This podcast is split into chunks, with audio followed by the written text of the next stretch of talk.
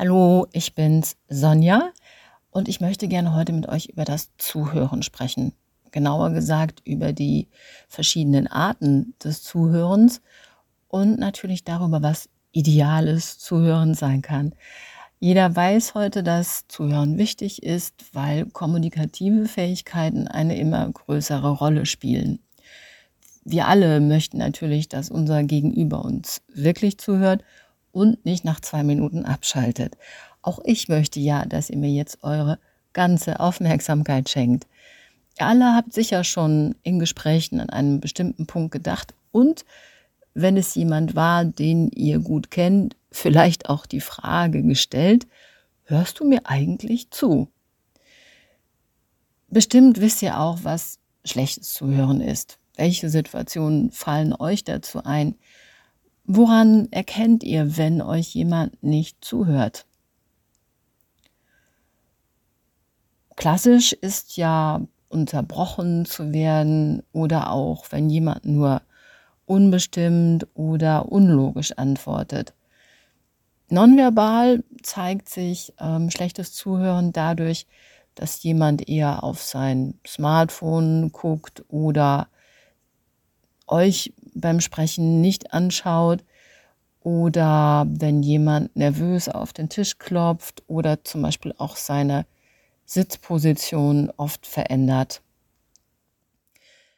Wenn wir jetzt ganz ehrlich zu uns selbst sind, dann wissen wir ja auch, dass es uns selbst nicht immer gelingt, wirklich ganz Ohr zu sein, jemandem seine ungeteilte Aufmerksamkeit zu schenken, heißt schließlich, sich selbst ganz zurückzunehmen.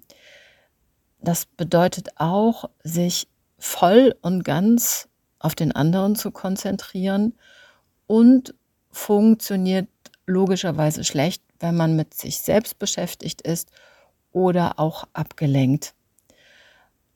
Was in einer Welt, in der sich jeder gut verkaufen soll und immer einen eigenen Standpunkt selbstbewusst vertreten soll, das natürlich auch ganz authentisch, wirklich eine Herausforderung ist. Möglichst entspannt zu sein, ist aber eine wichtige Voraussetzung für gute Kommunikation. Und auch aus diesem Grund habe ich mein Buch Entspannung für Kopfmenschen geschrieben. Der amerikanische Autor Anthony Alessandra hat vier Typen von Zuhörern definiert. Das sind erstens Leute, die weghören. Warum hören sie weg? Weil es ihnen schwerfällt, sich auf den anderen einzulassen. Zum Teil sind es introvertierte Menschen, denen der Kontakt zu anderen schwerfällt. Man könnte also sagen, dass das Weghören hier eher ein Symptom ist für ein Problem, das zwischenmenschlich ist. Zweitens gibt es Leute, die selektiv zuhören, deren Interesse oft eher nur, ich würde sagen, lauwarm ist. Sobald es in die Tiefe geht, schalten diese Leute ab. Menschen, die nur selektiv zuhören, können und manchmal auch wollen sie nicht empathisch sein. Und oft vergessen sie auch das meiste sofort wieder. Typ 3 hört sehr genau zu oder gibt sich zumindest große Mühe, wirklich zuzuhören. Das Problem von Typ 3 ist aber, dass er alles sofort beurteilt, was er hört ähm, und deswegen Schwierigkeiten hat, wirklich offen und vorurteilsfrei zu sein, was eine Herausforderung ist, muss man auch sagen. Wer diese Tendenz in sich spürt, wenn er ganz ehrlich zu sich ist, sollte also üben, Fragen und vor allem auch Rückfragen zu stellen. Man sollte Geduld haben, Antworten zuzuhören bis zum Ende und üben, andere Meinungen zu akzeptieren, auch wenn es noch so schwer fällt. Akzeptieren heißt ja nicht gut finden. Einfach nur akzeptieren. Nicht mehr und nicht weniger. Typ 4 schließlich ist der echte aktive Zuhörer, der ideale Zuhörer.